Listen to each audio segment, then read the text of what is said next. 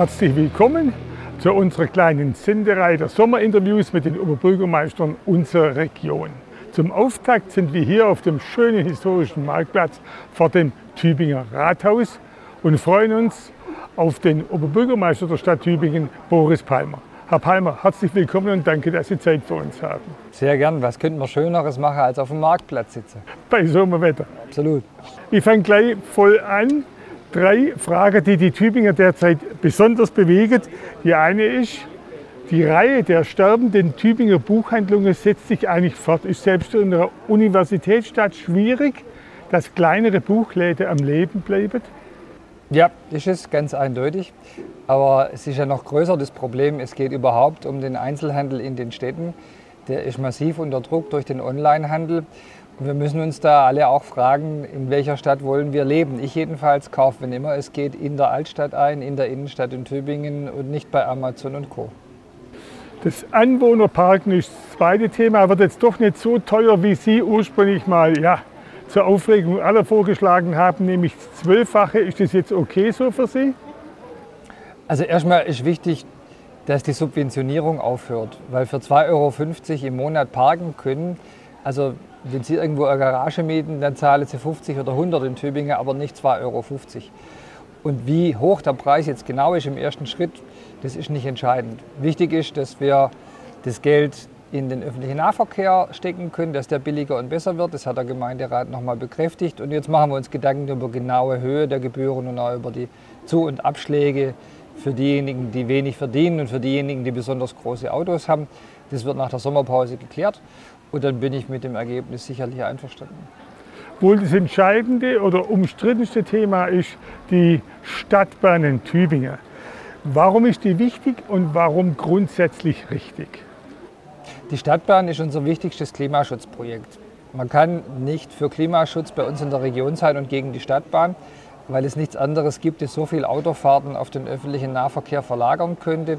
Wir würden uns fast 10.000 Autofahrten in der Tübinger Innenstadt jeden Tag sparen, wenn die Stadtbahn mit Innenstadtstrecke kommt. Und natürlich gibt es wie bei allen guten Sachen auch Probleme, Bauzeiten, Kosten. Das will ich alles gar nicht kleinreden. Aber Sie fragen nach dem wichtigsten Argument. Klimaschutz in unserer Region heißt Stadtbahn. Und jetzt natürlich, warum Streckenführung dann durchs Nadelöhr, Neckarbrücke, Mühlstraße nicht irgendwie außenrum? Ja, das fragen mich immer noch viele, warum nicht außenrum? Der Grund ist ganz einfach, die Leute wollen ja an Ziele und die Ziele liegen eben zur Hälfte in der Innenstadt. Die Altstadt mit dem Handel, die Universität im Tal, aber auch die Talkliniken, da steigen schon die Hälfte aller Leute aus auf dem Weg bis zu den Kliniken am Berg. Und wenn man nur die Hälfte aller Fahrgäste mitnimmt, dann wird es so unwirtschaftlich, dass der Bund uns dafür gar nichts bezahlt und dass wir auch die Autofahrer nicht zum Umsteigen bewegen können. Nur diese eine Linie ist die, die tatsächlich Fahrgäste anzieht, auch wenn es das Nadelöhr Müllstraße betrifft, das will ich zugeben. Und warum keine andere Alternative wie Schnellbusse und Seilbahn? Das war ja sehr spannend, da wurde zwei Jahre geprüft. Die Alternativen wurden vorgeschlagen von den Gegnern der Stadtbahn. Man hat die besten genommen und dabei ist rausgekommen, das ist entweder eine Seilbahn oder ein Schnellbussystem und diese Schnellbusse fahren dann außenrum.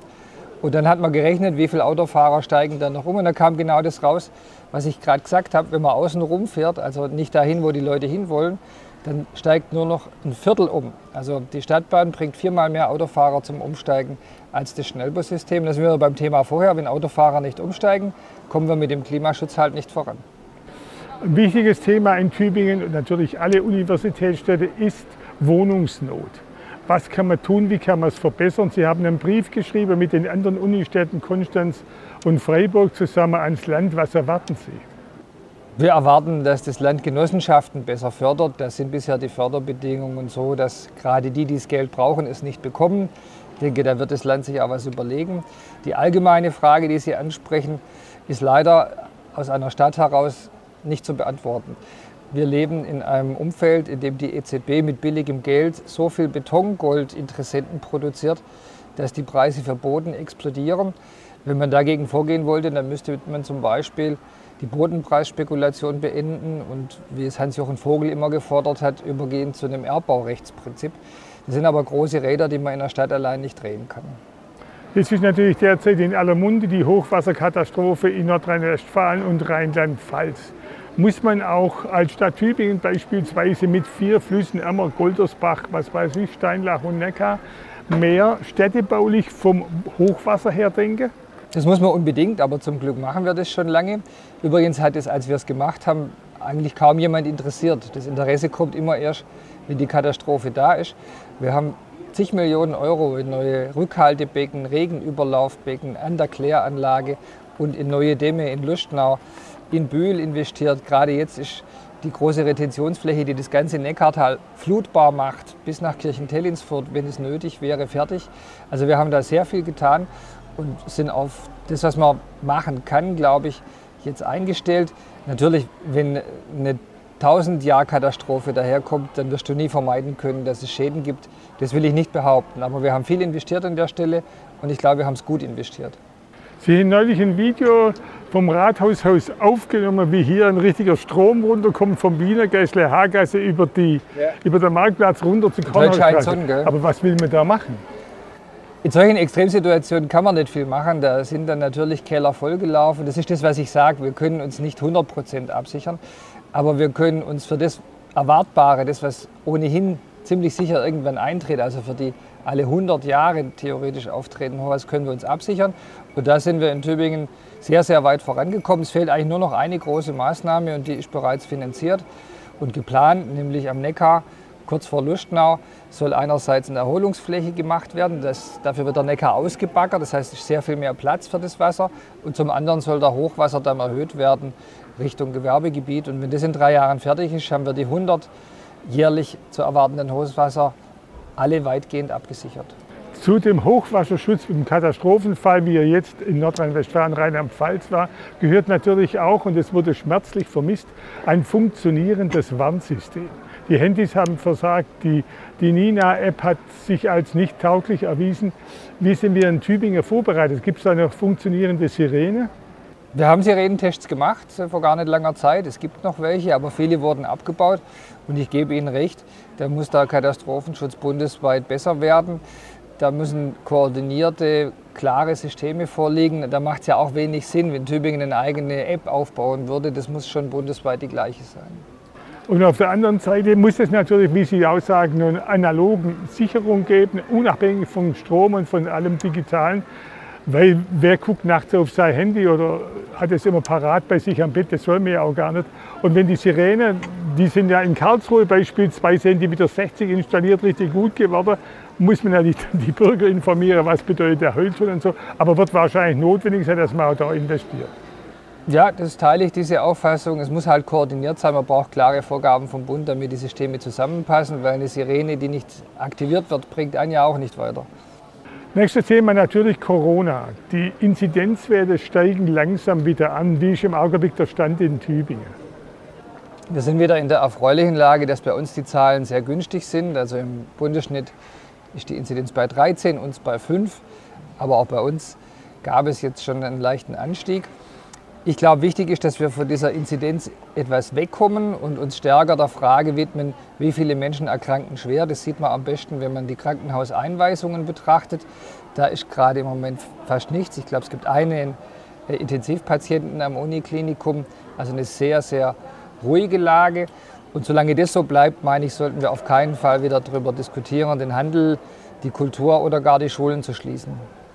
Die Gefahr besteht, dass im Herbst eine neue vierte Welle kommt. Gibt es neue Strategien beispielsweise für Schulen und Sport? Es gibt nichts wesentlich Neues. Von den Raumlüftern sollte man sich wirklich nicht zu viel versprechen. Die funktionieren auf keinen Fall besser als Fenster und die hatten wir letztes Jahr auch schon. Die entscheidende Frage wird einfach sein, wie gehen wir mit Corona in Zukunft um? Das wird nicht verschwinden. Und ich bin da ganz eindeutig der Meinung, für das nächste Schuljahr gilt, die Schüler werden viel mehr Schaden nehmen, wenn man ihre Schulen schließt, als wenn man hinnimmt, dass es hin und wieder Corona-Infektionen gibt. Denn für Kinder und Jugendliche sind die oft nicht mal bemerkbar.